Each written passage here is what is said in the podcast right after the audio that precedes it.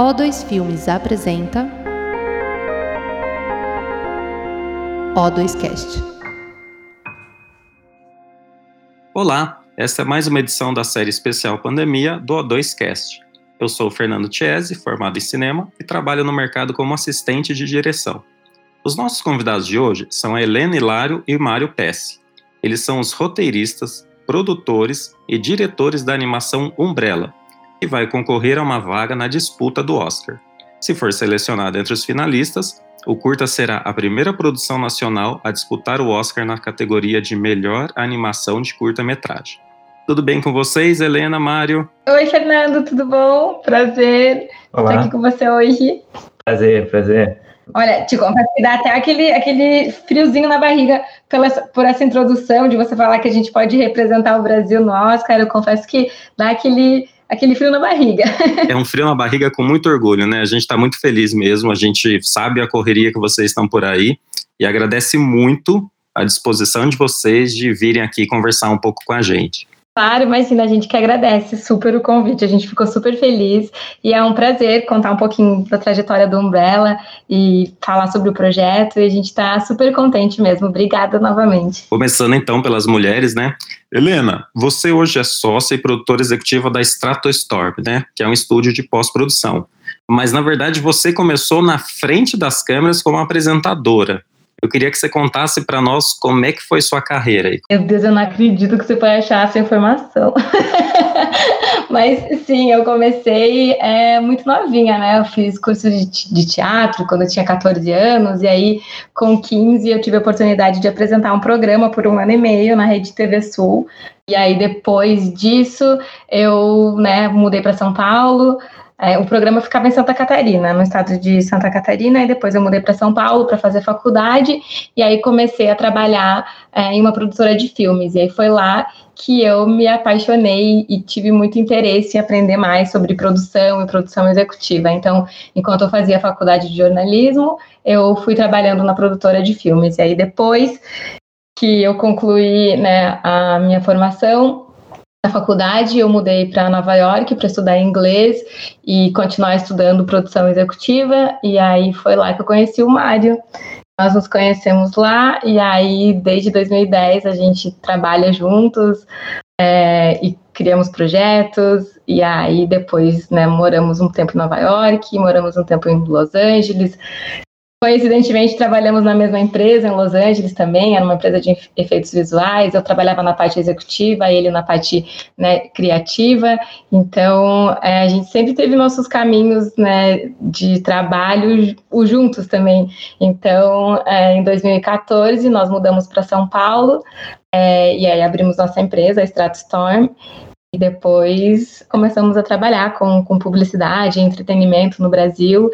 E foi uma, desde então, tem sido uma experiência muito incrível. E aí foi daí que surgiu, né, todo esse nosso projeto também do Umbrella. Então, é mais ou menos isso, a trajetória. Resumidamente. É. Você nasceu na Itália, né, Mário? Como é que foi isso? É, como que você chegou até os Estados Unidos? Qual que foi sua trajetória? Oh, como que cheguei nos Estados Unidos? Um, na verdade, foi por não por acaso. Uh, eu o meu plano era estudar cinema, mas era estudar cinema em, um, em Roma.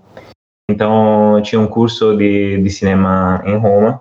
Acho que um mês antes da, do curso, ou não, dois meses antes do curso, eles cancelaram o curso uh, da New York Film Academy, que tirou, uma, tirou um curso que ia ser feito lá em Roma, em Cinecittà.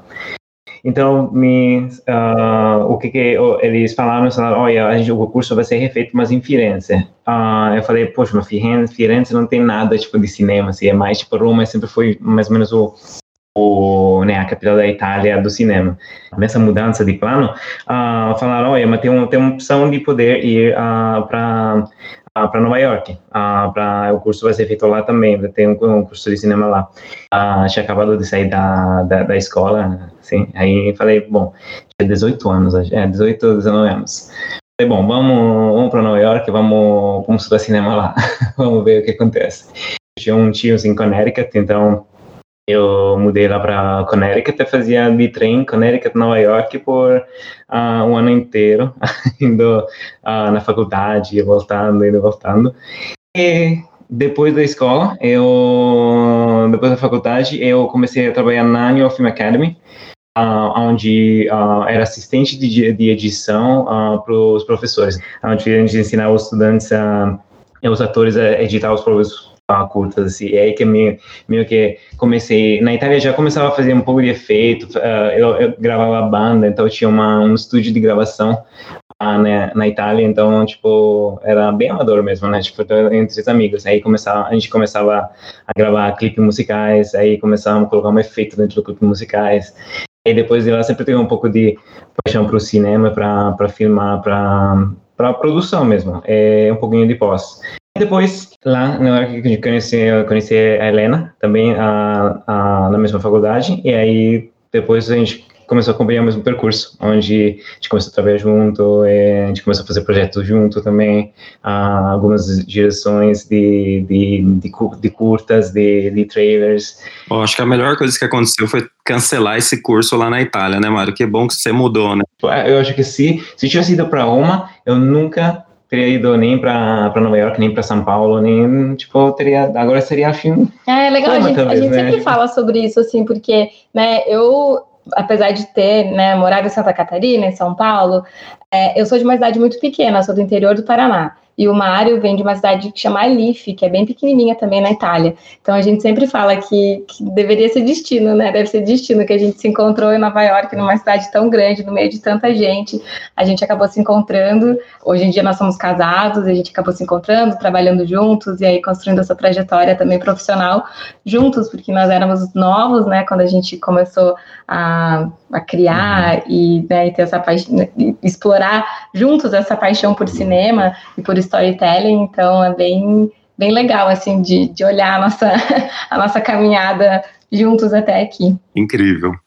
E daí vocês então resolveram voltar para o Brasil, né? Hoje vocês moram aqui e criaram a Stratostorm. Como é que foi esse processo? Como que foi essa ideia de ficar fixo no Brasil?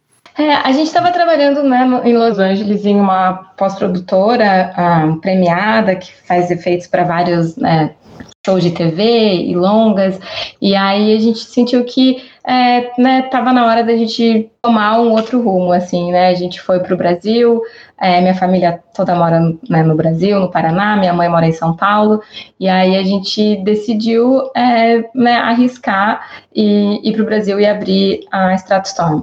Então, né, foi também, minha mãe acabou, né, ela estava doente, teve um problema é, de saúde, então nos fez mudar para São Paulo para ficar alguns meses com ela, acompanhando o tratamento. E nesse tempo que a gente estava acompanhando o tratamento, a gente pensou, puxa, acho que está na hora da gente é, né, arriscar e ter um outro, tomar um outro rumo, né, tentar fazer o nosso próprio negócio. A gente já tinha tanta experiência trabalhando em tantos lugares diferentes, então a gente pensou, puxa, se a gente puder fazer uma empresa criativa, né, do nosso jeito e juntar todas essas experiências, né, de trabalho que a gente já teve até aqui, é, pode ser que dê certo.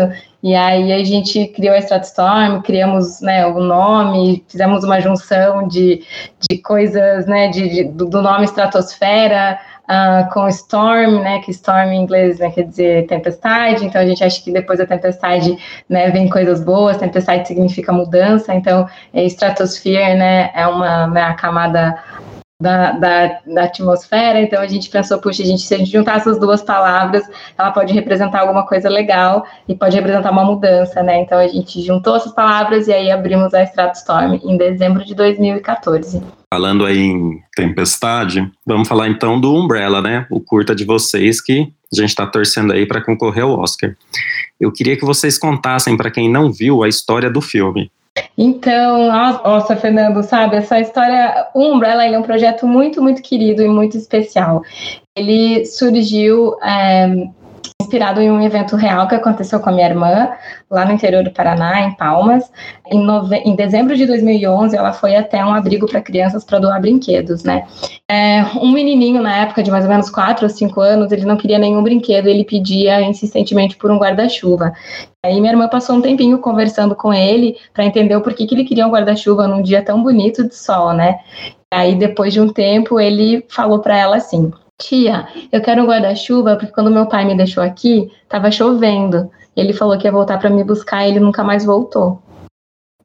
então ele falou isso para ela é, e isso nos marcou assim profundamente. Ela saiu de lá desse abrigo, me ligou, nós choramos no telefone e a gente conversava. Eu conversava muito com o Mário, né, sobre como é, é importante a gente observar os, o outro, né? Como é importante a gente se colocar no lugar de outra pessoa, né? Puxa vida, se minha irmã não tivesse passado um tempinho conversando com ele, é, a gente nunca saberia dessa história, nunca saberia o porquê um guarda-chuva tinha um significado tão grande para ele. Então, a gente começou a refletir muito, né, de como às vezes memórias, é um lugar, uma palavra, um objeto, às vezes representa tanto para uma pessoa, é o mundo para uma pessoa, né? E às vezes para outra pessoa não significa nada. Então a gente começou a pensar realmente assim no real significado da palavra empatia e, e né? E, e a gente queria, tinha esse desejo de passar isso adiante de alguma forma, sabe? Então aquela história ela mexeu assim muito, muito com a gente, porque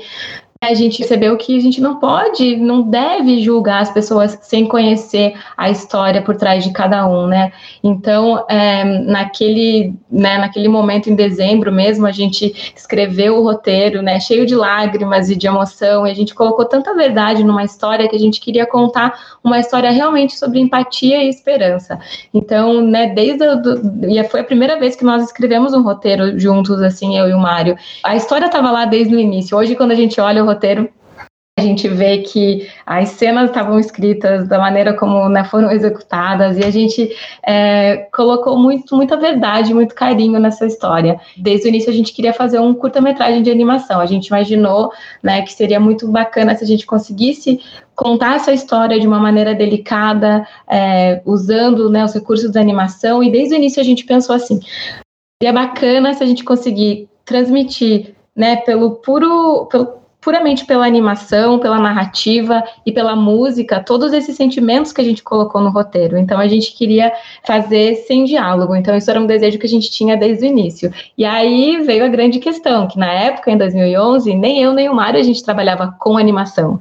Então a gente sabia que o percurso seria longo para a gente é, né, ganhar experiência mesmo, aprender sobre animação, ter mais experiência no, no mercado para um dia a gente fazer essa, essa animação. E a gente não teve teve pressa, sabe? A gente foi no nosso tempo mesmo, respeitando os nossos limites e sabendo assim que a história ela nos tocava muito e a gente acreditava muito nessa narrativa, né, nessa nesse storytelling. Então, a gente sabia que um dia, de alguma maneira, nem que a gente fosse muito velhinhos assim, a gente ia conseguir, né, fazer esse projeto. E aí depois de, né, de muito tempo, agora, né, quase 10 anos, é, estamos aqui, né, falando sobre Umbrella, e por isso que me dá muito, né, muito prazer e muita alegria de compartilhar a história do Umbrella e falar que é possível, né, todos os sonhos são possíveis, né, se a gente trabalha com, com verdade, se a gente é disciplinado, eu acho que nosso mercado né, de cinema, cinema independente também, a gente não pode desistir, porque muitas vezes é um caminho muito longo e solitário, né? Porque às vezes é só você com você mesmo acreditando na sua história e querendo transformar isso em verdade. Eu acho que né, a gente seguindo a nossa intuição e sabendo que é, essa história mexia com a gente, quando a gente contava para as pessoas, as pessoas se emocionavam também, a gente nunca desistiu, né? A gente queria muito trazer essa história para a vida, e aí é, foi isso que aconteceu. Então, o processo do, do curta foi mais ou menos uma coisa de 10 anos, pelo que você está falando. É, foi assim, é, 10 anos de sonho, né, eu diria, mas de produção mesmo foram 20 meses. E aí, como que aconteceu, né, Fernando? Ele foi dividido em, em várias etapas. Quando a gente é, em 2015, nós trabalhamos alguns meses no, né, no desenvolvimento de, de, concept dos personagens e dos cenários, e fizemos um primeiro storyboard, e aí a gente parou é, de trabalhar, aí retomamos em 2016, é, porque né, quando a gente começou a produzir em 2015, a gente começou também a planejar é, financeiramente como é, produzir esse curta de uma maneira independente. Então, a gente é, trabalhou em 2015 alguns meses, aí trabalhamos em 2016 outros meses, 2017 um pouquinho mais, e aí, finalmente, em 2018, é, agosto de 2018, a gente entrou em full-time production é, até setembro de 2019. Então, juntando todos esses meses que foram trabalhados aqui e ali, foram 20 meses. Então, é, mas foram 10, são 10 anos de um sonho, foram 20 meses de produção, né, mais 14 meses no circuito de festivais, então é uma longa jornada. Eu vi uma entrevista sua, Helena, que você diz que alguns personagens da animação são inspirados fisicamente em alguns familiares seus, é isso? Sim, sim, eles são. Você sabe que eu, eu, eu te confesso que é, no início, quando a gente começou a produção, né, como eu venho de produção e produção executiva, a minha ideia e do Mário era a gente trazer esse, fazer esse projeto como produtores, né? A gente tá mais na parte de, de planejamento do projeto como um todo, mas quando a gente começou a produção, a gente não conseguiu ver outra pessoa, a não ser eu e ele, para dirigir o projeto, porque ele é muito pessoal, né? Tem tantas coisas pessoais no projeto, desde o roteiro, né, que a gente escreveu, então a gente né, aceitou esse, esse desafio de estar à frente criativamente e dirigir o projeto. Então, é, eu nunca imaginei, né? Eu trabalho com pessoas criativas o dia todo, nunca imaginei estar à frente de um projeto criativamente, mas foi né, tem sido uma das melhores experiências da minha vida. E aí sim, né, os personagens eles foram inspirados por alguém da minha família. É, o menininho o Joseph, ele foi inspirado, né, visualmente pelo meu sobrinho, que na época tinha três anos. A mãe, a mocinha loira, é, super né, inspirada na minha irmã, tem a senhora que é inspirada na minha mãe, então os personagens eles são super especiais, né? Eles foram o concept foi feito pela Laura Guedes e aí depois os personagens principais quem é, trabalhou no design deles foi o Vitor Hugo, que é um artista incrível, né? Acho que é um dos maiores artistas de 3D do, do Brasil e do mundo e o, o Vitor trouxe também a identidade dele e criou o design do personagem é uma identidade muito forte do projeto. E aí, né, os personagens adicionais, que também são inspirados em alguém da minha família, foram feitos pelo Felipe Paridini. Então, é, cada, cada, pessoa, cada personagem ele tem um, uma história, né? Tem um menininho que tem um foguete na mão, que ele sai correndo do orfanato, e ele é parecido com meu pai. Ele tem, assim, até o cabelo, assim, sabe? Tem uma ondinha. Ele é parecido com meu pai. Então, é, é, é super pessoal, como você pode ver. o projeto para mim. Ah, incrível. E você falou ali, né, Helena, que vocês optaram por não ter diálogo. É, o, o curto, ele pode basicamente ser visto por qualquer pessoa no mundo e compreendido muito facilmente, né? Porque ele fala de uma linguagem que é universal. Uhum. Trata sobre solidão, esperança, amor, são, são muitos sentimentos, né, que o curta trata ali. Eu não via os outros, né, os concorrentes, mas talvez a força do Umbrella esteja exatamente nisso, sabe, de num momento como esse falar de algumas coisas que são tão fundamentais, assim, tão universais. Eu acredito que sim, eu acho que é uma, é uma das coisas bem importantes do projeto, né? Eu acho que é um, é um um tema assim que a gente acredita que possa comover né, os membros da academia nessa época de votação também e das pessoas que estão assistindo, porque eu vou te contar, viu, Fernando, desde que a gente lançou o Umbrella Online, que também foi uma, uma decisão, né, assim como todo projeto que foi feito de uma forma independente, é, a forma como a gente está agora fazendo essa nossa campanha, digamos assim, também é super independente, né? A gente colocou no YouTube porque a gente queria mesmo ter esse retorno e saber, é, né, o que as pessoas iriam gostar. E desde que a gente lançou, é, a gente tem recebido tanto amor e tanto carinho e tantas pessoas, sabe, da indústria e pessoas não da indústria, também comentando e se conectando com o projeto e entendendo essa mensagem, sabe, de empatia, entendendo que você não pode julgar o, os outros e o que a gente tem recebido assim de, de amor mesmo das pessoas falando, olha, se não não chegar até o Oscar, é, mas vocês já ganharam o Oscar dos nossos corações, né? Obrigado por terem feito uma coisa tão bonita, que lindo o Brasil, né, ter a chance de ser representado por um projeto tão delicado, tão bonito. Então, assim, para gente isso já é a maior vitória, sabe? A gente está muito surpreso de verdade, né? Porque eu acho que quando você faz um projeto, você tem um sonho de que as pessoas vão assistir, né? De que as pessoas vão se conectar com o projeto, mas aí quando você lança, você não sabe qual, qual, que vai ser essa reação.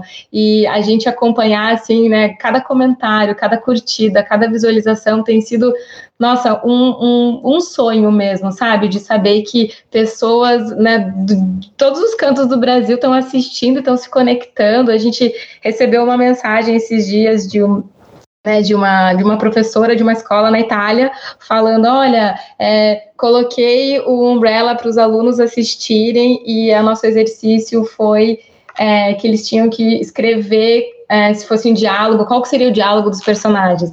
Sabe, umas coisas assim tão delicadas que a gente tem recebido que é, é, é muito legal. E eu, a gente acredita que é por, por, um curta de oito minutos ter tantos arcos dramáticos, a gente tratar de tantos assuntos tão profundos em tão pouco tempo, né, a gente ter conseguido transmitir essa mensagem que a gente tanto queria, a gente acredita que é um, um dos, dos, pilares fortes do, do Umbrella. Eu assisti o curta, é, indiscutivelmente ele é lindo, é, minha esposa assistiu, ela chorou muito, Helena, chorou muito. Oh. você gostou? O que você achou, Fernando? Me conta de você, o que você achou? Incrível, curta, tudo ali é impecável, é muito sensível, é tudo muito bonito, assim, e, e a parte técnica dele também acompanha, né? É, visualmente uhum. é bonito, as cores são bonitas, a decupagem é incrível, assim, o filme é é, realmente é, é, impressionante, assim, é um, é, um, orgulho, independente realmente do que aconteça, ele já é um orgulho, assim. Ah. E como eu te falei, minha esposa chorou, assim, sem...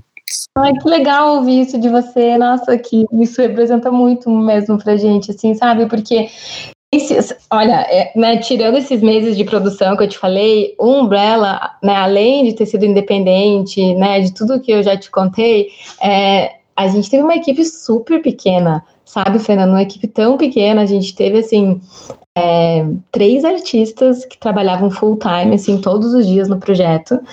É, e a gente chegou até nove artistas de CGI, né? Esses três artistas eram né, o Diego Guimarães, o, que é diretor de arte, é, o Alan Prado, que foi supervisor de CGI, e o Felipe Paredini. Eles estavam todos os dias trabalhando, assim, né? É, colocando muito amor e carinho no projeto, e aí a gente chegou até nove artistas trabalhando simultaneamente de 3D, e aí a gente diminuía, ficavam quatro, cinco, seis. É, então foi uma equipe muito pequena. E aí uh, o Henri Peixeira também, nosso uh, supervisor de animação, incrível, mas foi só ele mais quatro animadores que, que trabalharam no projeto. Então, assim, ele foi feito acredito, além né, dessas pessoas todas maravilhosas que trabalharam no projeto, acho que além de trabalho, eles colocaram muito amor, assim, também, sabe? As pessoas se identificavam com a história, e isso era muito legal, porque o processo do, do, do projeto todo foi legal, assim, sabe? As pessoas têm memórias bacanas da, da experiência, de de estar tá envolvido e fazendo o projeto. Então, é, é, muito, é muito carinho, assim, que, que foi envolvido. E agora, né, eu até escrevi esses dias no, no, no meu Instagram, falei nesse momento que a gente não pode abraçar ninguém, né, que a gente está tão carente de abraços, é, eu e o Mário, a gente não poderia, sabe, se sentir mais abraçado, assim, da maneira como o Umbrella está sendo abraçado, sabe, pelo, pelo público. Eu até me emociono, assim, de falar, porque é um, é um carinho, assim, que a gente não imaginava. A gente so, sonhava, né? Mas de imaginar uma resposta tão positiva é muito muito legal. O curta ele participou de mais de 15 festivais, né? E alguns festivais é, são exatamente os que acabam qualificando o curta nessa corrida para uma vaga na disputa do Oscar, né? Como que foram esses festivais? Algum, é, algum foi presencial? Como que, que foi a história do Umbrella? A história dos festivais ela é bem interessante, assim, pelo, pelo menos pra gente. Eu vou contar pra você a nossa experiência, assim. É, o Mário tá aqui do meu lado ainda, viu? tô... Ele tá aqui, mas. Tô, é... tô ouvindo também. é, a experiência do, dos festivais foi muito interessante, porque a gente nunca tinha participado né, de festivais de cinema, e durante todos esses anos, assim, né, que a gente tinha esse desejo de trazer o projeto à vida, é, eu sempre fui fazendo muita pesquisa sobre festivais e entender como é que funcionava, né, qual era o caminho de, de disposição e de reconhecimento do trabalho.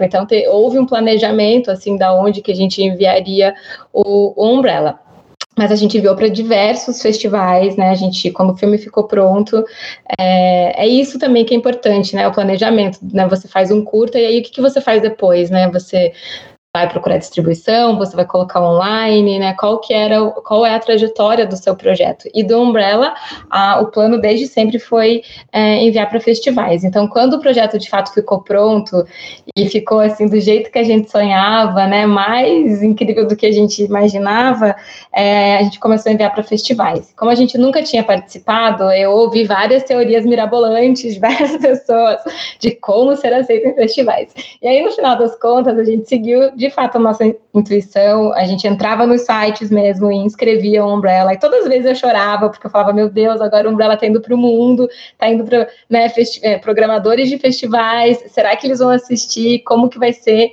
E, de fato, os programadores de festivais, eles têm um trabalho seríssimo, né, eles, de fato, assistem todos os curtas, porque a missão deles é encontrar novos talentos, a missão é, é fazer a curadoria, né, do, festival daquele ano, então é, a gente começou a enviar e aí começamos a receber uma resposta super positiva, sabe? De olha, o Umbrella foi selecionado, vocês aceitam participar? E meu Deus, cada e-mail que a gente recebia era uma alegria tão grande, e a gente começou né, a participar é, desses festivais. E aí a gente participou fisicamente, antes da pandemia, a gente participou de dois. Um que foi a estreia do Umbrella, que foi na Irlanda, festival que chama Foil, que ele é qualificado para o Oscar. Então, o primeiro festival que a gente enviou na vida e o primeiro que a gente recebeu a resposta já foi um festival qualifying. Então, foi uma alegria muito grande.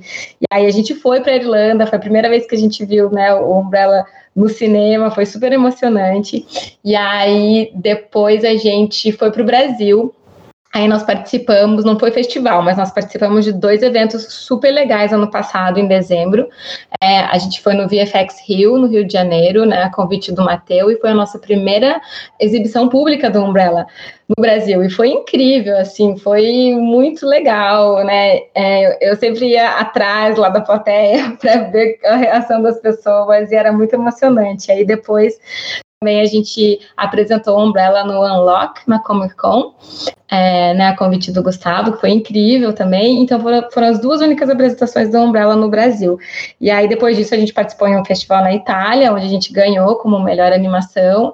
Aí depois disso, né, começou a pandemia e surpreendentemente todos os festivais, Fernando, eles adaptaram muito rápido, né? Porque foi um susto muito grande, uma mudança muito drástica, né? Porque os festivais eles têm essa não é mito, mas eles têm essa magia de você ir até o festival, né? De você fazer esse networking, de você conhecer, né? O, o, o a comunidade do cinema independente, de você assistir no cinema. Então, tudo isso se perdeu por, né, por causa da pandemia. Mas os festivais, pelo menos os festivais que o Umbrella foi selecionado, todos assim honraram e seguraram a mão dos, dos, dos filmmakers mesmo, sabe? Dos, dos filmes selecionados. Eles não nos, não nos abandonaram, eles criaram edições online, né? Muitos tinham restrições, ou só na, na, no estado onde era o festival, ou no país, mas todos fizeram uma edição online. Então foi muito legal é, ver né, tudo isso. E no total, o Umbrella ele foi selecionado em 55 festivais ao redor do mundo,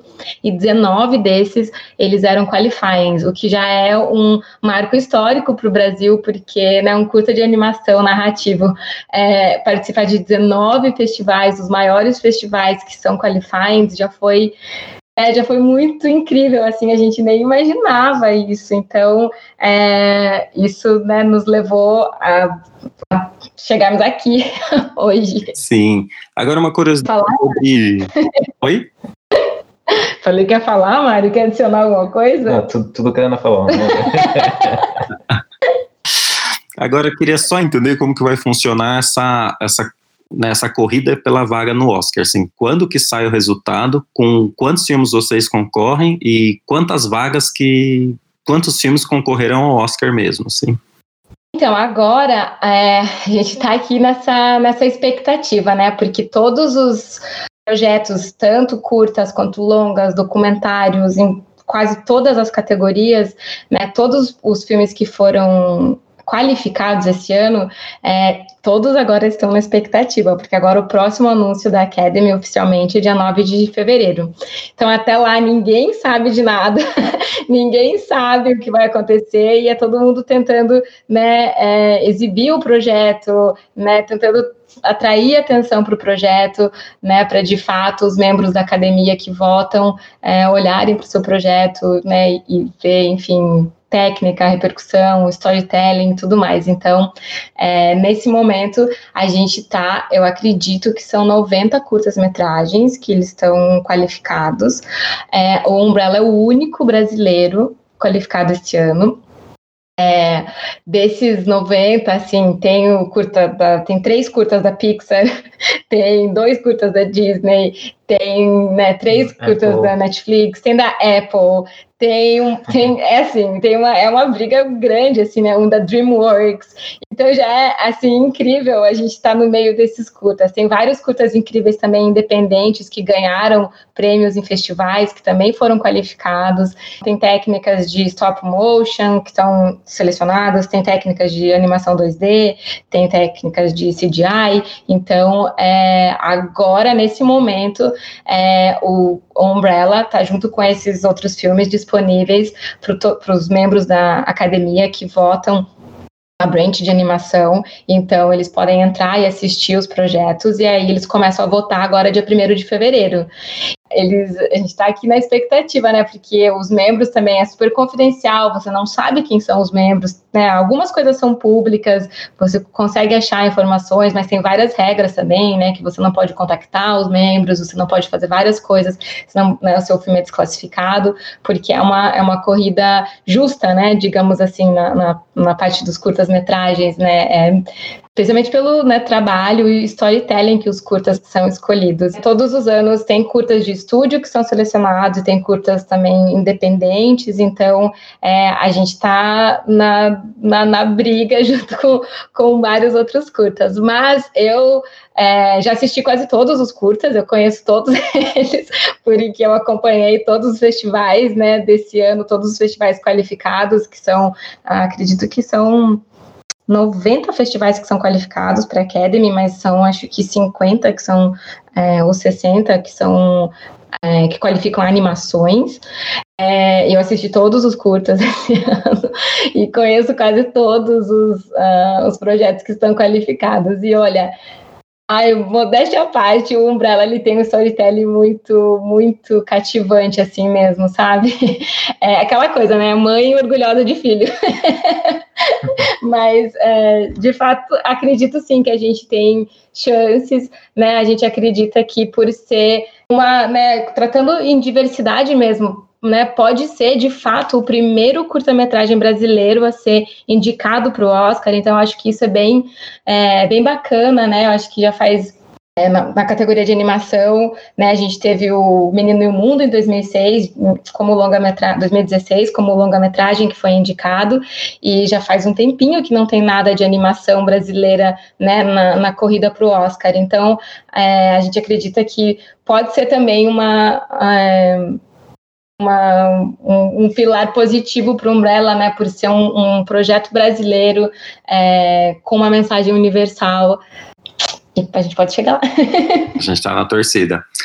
É exatamente isso que você falou, né, sobre Oscar e brasileiro. Assim, o Carlos Saldanha, né, ele é brasileiro, ele trabalha lá fora. Em 2003 ele foi indicado ao Oscar pelo Ice Age, né, e ainda acabou participando de outras duas animações que também concorreram ao Oscar, né? O Ferdinand e tal. O Ale Abreu, como você citou, em 2016, com o filme O Menino e o Mundo. Uhum. Olhando hoje o mercado brasileiro de animação, é, o que, qual que é a expectativa? Assim, a gente parece que está com o tempo sempre fortalecendo o nosso nome, correto? Ah, eu acredito que sim, sabe? Eu acho que o Carlos Saldanha, ele é incrível. É, eu não conheço, né, pessoalmente, nem o Carlos Saldanha, nem o Ale Abreu, mas eu admiro o pro, eu e o Mário, nós admiramos, é, só eu tô falando, né? Mas nós admiramos muito o trabalho deles. É, a gente acha que, que eles são incríveis. Eu acho que o Carlos Saldanha, ele abriu as portas para né, a indústria olhar para o Brasil, mesmo né, os projetos dele não sendo brasileiros, né, sendo projetos de estúdios, mas ele sendo brasileiro brasileiro, ele abriu as portas para nossa para para nossa indústria, né, para as pessoas olharem para o Brasil como um polo criativo de animação também. E eu acho que a indicação do Menino e o Mundo em 2016 também foi incrível. Eu acho que né, é um filme lindíssimo com uma estética né, impecável que também vou, né, é, é um, é um marco para o cinema brasileiro ter sido de fato indicado né, para o Oscar em animação. Então, né, acho que o Ale também conseguiu fazer com que é, a indústria olhasse para o Brasil como um, né, um lugar bacana e criativo. E eu acredito que a gente tem os melhores artistas 2D e 3D do, né, do mercado, a gente tem muita gente talentosa no Brasil. Só essa oportunidade que a gente precisa de mostrar mais o nosso trabalho, né? E é, agora o Umbrella também chegando com uma narrativa super universal, né? E chegando, tratando de temas é, delicados e profundos, eu acho que pode, de novo, né? A gente pode abrir essas portas novamente para olharem para a gente também como né, produção de, de animação 3D, desse cuidado que a gente tem com design de personagens, com direção de arte. Então, eu acho que isso só enaltece assim a nossa, o nosso mercado, né? É, a produção do, do Umbrella ela vai 100%, 99%, né? Porque o Mário é italiano, mas ele é residente do Brasil, então ele, ele, a gente conta ele como brasileiro. E ele fala português, então você já viu que ele também já é, ele já é, é brasileiro, mas é, a produção, né, todos os artistas são brasileiros. É, né, o compositor, o Gabriel Dibi, que fez a, a composição da música, que ele fez um trabalho maravilhoso e incrível. Ele conseguiu traduzir na música dele também todas essas emoções que a gente queria levar. Então, ele fez um trabalho impecável. O Gabriel também é brasileiro. Então, eu acho isso muito legal. Eu espero que abra as portas para né, todos os artistas brasileiros, como talentos individuais ou né, empresas de animação, eu acho que tem tantas coisas incríveis, né? A O2 mesmo produz tantas coisas incríveis de animação. Tem outros estúdios no Brasil que produzem coisas lindíssimas. E eu, assim, me encho de, de orgulho, de felicidade cada vez que eu vejo um projeto legal, sabe? De técnicas sendo exploradas e projetos sendo né, concluídos, porque a animação é um, é um caminho longo, né? Requer muita paciência, é um, é um Além, né, requer também esse planejamento financeiro, porque é, é, muito caro. Então, eu acho que a gente tem a oportunidade de, né, de talvez voltar os olhos do mundo para o Brasil se a gente conseguir essa indicação. E vai ser muito legal poder abrir essas portas. É uma responsabilidade imensa, né? Mas é um orgulho poder representar o nosso país nesse momento. A Stratostorm, ela participa de muitos projetos estrangeiros, né? Como que vocês se uhum. dividem assim, entre o mercado brasileiro e o mercado estrangeiro? É, aqui a gente está em Los Angeles, né? É, desde março, porque a gente veio para cá para participar dos festivais e aí aconteceu a pandemia, a gente acabou não conseguindo mais voltar para o Brasil. Mas a nossa base, né, a nossa equipe principal e nossos artistas, eles estão todos no Brasil. Aqui nos Estados Unidos a gente tem um, um estúdio que é mais um front-end, onde a gente produz coisas aqui também, mas a gente né, tem os clientes daqui, mas as produções são feitas no Brasil. Então é muito legal que a gente traz esses projetos para artistas brasileiros trabalharem também, né? Recentemente a gente fez um, um projeto super legal que foi a gente tem feito bastante coisa com o pessoal da, da Possible, é, da Riot, né? É, então a gente fez umas coisas de League of Legends. Então é, é bem legal, né, ver que o, o, os artistas brasileiros, né, eles estão tendo oportunidade também de trabalhar nessas produções internacionais pela Stratstorm, então é bem, é bem legal, assim, então a gente se divide, a maior parte do nosso, uh, da nossa equipe está no Brasil, e eu sigo à frente, né, da empresa na parte executiva, na parte de desenvolvimento de negócios, e o Mário na parte criativa, na parte de produção executiva de criação de todos os nossos projetos olhando os créditos de vocês, né, no IMDB, já tem vários outros projetos que estão em pós-produção. Vocês podem contar quais são? E o próximo projeto pessoal de vocês, vocês já têm algum? Já, já temos sim. já temos. A gente está finalizando o roteiro do nosso segundo curta-metragem, também projeto pessoal, inspirado numa história real também da, da minha família. Eu estou abrindo a caixinha de memórias lá do Paraná, viu? é, uma história super bonita também, comovente, com uma mensagem bem bacana. A gente vai começar a produção em breve desse é, e projeto pessoal eu acho que é esse tem uma série também que a gente está finalizando 10 episódios de uma série independente também que a gente tá vai lançar é uma série infantil. É, a gente vai lançar também de alguma maneira independente. Tem, né, a gente está finalizando uh, o livro do Umbrella. Oh, primeira vez que eu estou falando isso. Uhum. O livro infantil do Umbrella.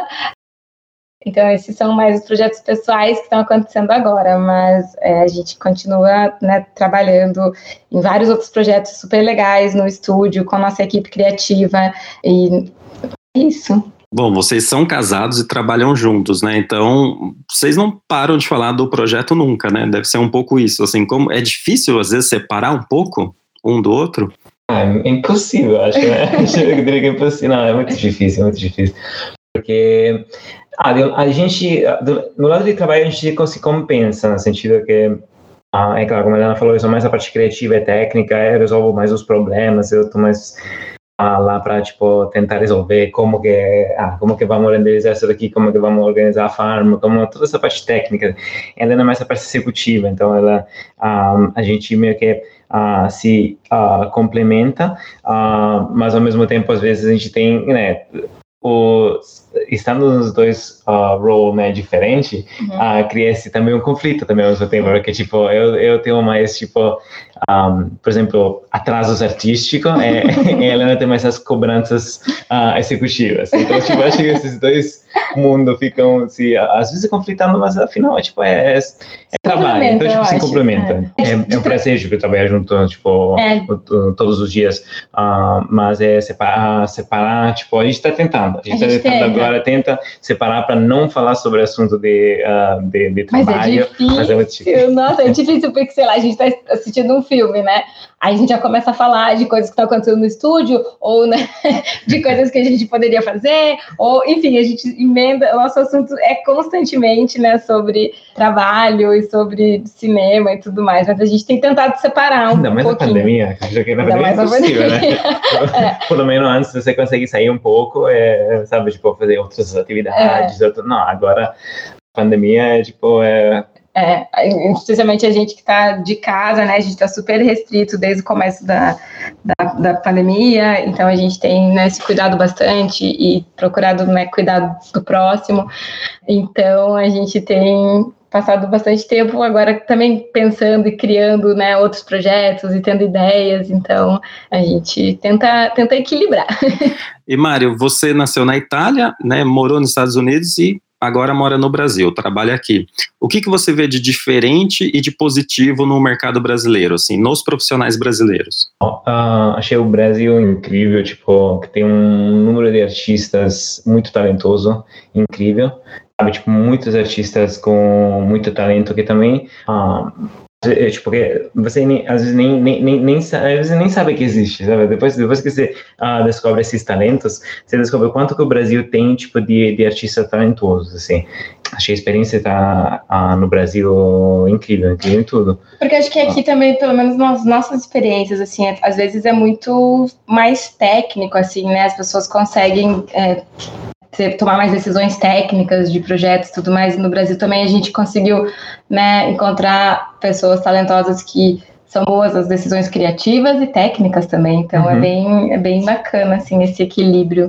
Helena e Mário, muito obrigado pela participação de vocês. É, o papo foi maravilhoso e a gente está aqui na torcida pelo Umbrella. Fernando, muito, muito, muito, muito obrigada. A gente está muito feliz de dividir um pouquinho do Umbrella com você. Olha, a gente é, só tem a agradecer pela oportunidade. Muito obrigada. A gente fica muito feliz que você tenha gostado do filme. O Umbrella vai ficar disponível no YouTube até dia 31 de janeiro, né? E de qualquer maneira a gente já está muito feliz de poder representar o Brasil nessa trajetória. E muito, muito obrigada. Eu espero que a gente possa voltar aqui conversar com você com outras notícias mais avançadas do, dessa corrida para o Oscar. E obrigada pela torcida. E é isso. Muito, muito obrigada pelo apoio. Isso representa muito, muito para a gente. É incrível tá, né, poder dividir aqui com você e com todo mundo que está ouvindo é, um pouquinho dessa nossa trajetória. Muito legal, pessoal.